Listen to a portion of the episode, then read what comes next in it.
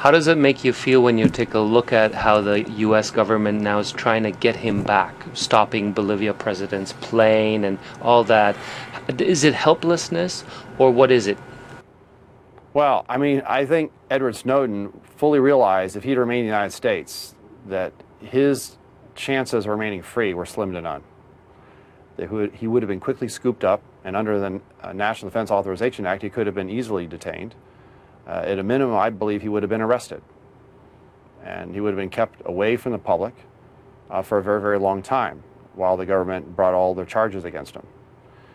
It's clear, based on the U.S. government's actions to date, they want their hands on him in the worst possible way. And they're pulling out all the stops. And they're clearly behind the scenes and in front of the scenes putting tremendous leverage, exercising tremendous leverage, and politically and otherwise, on many, many countries with which the United States uh, has relationships, including extradition treaties and other arrangements in which you know, fugitives from justice, as it were, uh, can be handed back to the United States.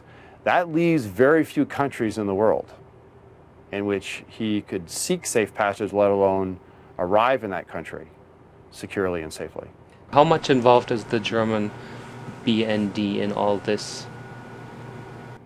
I don't have any direct knowledge uh, at this time, but I was well aware during the time that I was at NSA that special arrangements, secret arrangements, had been made with the BND between NSA, between the NSA and the BND. I was quite aware of that.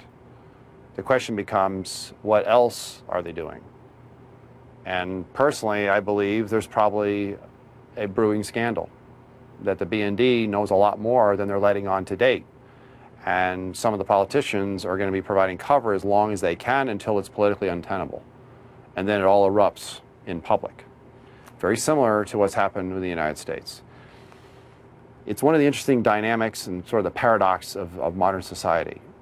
But within the governmental structures of even Western democracies, you have the secret side of those governments, and that includes the intelligence services again, it would stretch the bounds of credulity to think that there is no arrangement at all or any knowledge on the part of the BND with respect to any kind of information or data that they have access to or that's being provided to them by these internet, internet service providers and telephone companies how closely do they work together with the BND, the NSA with the BND, from your point of view? Well, it's not as close as some of the other arrangements. There's what's called second party agreements between the United States and the United, that includes US, UK, Australia, Canada, New Zealand. Then there's what they call third party uh, arrangements or agreements. Those vary based on how much trust there is between the US government, NSA, and that third party. That can range from the Germanys of the world to the Thailands of the world those arrangements are there. And given the technology uh, that's available uh, to the BND, I just, and what they can get away with in secret, I believe there's a lot more there than they're letting on.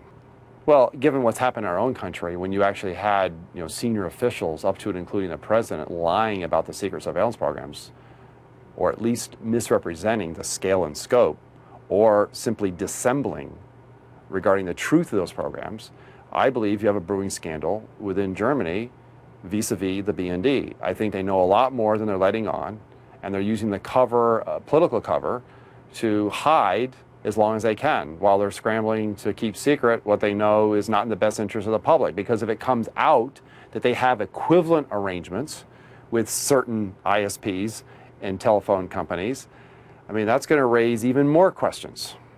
And then you also have politicians who are clearly have certain incentives to protect you know, the BND from exposure. But the truth will come out.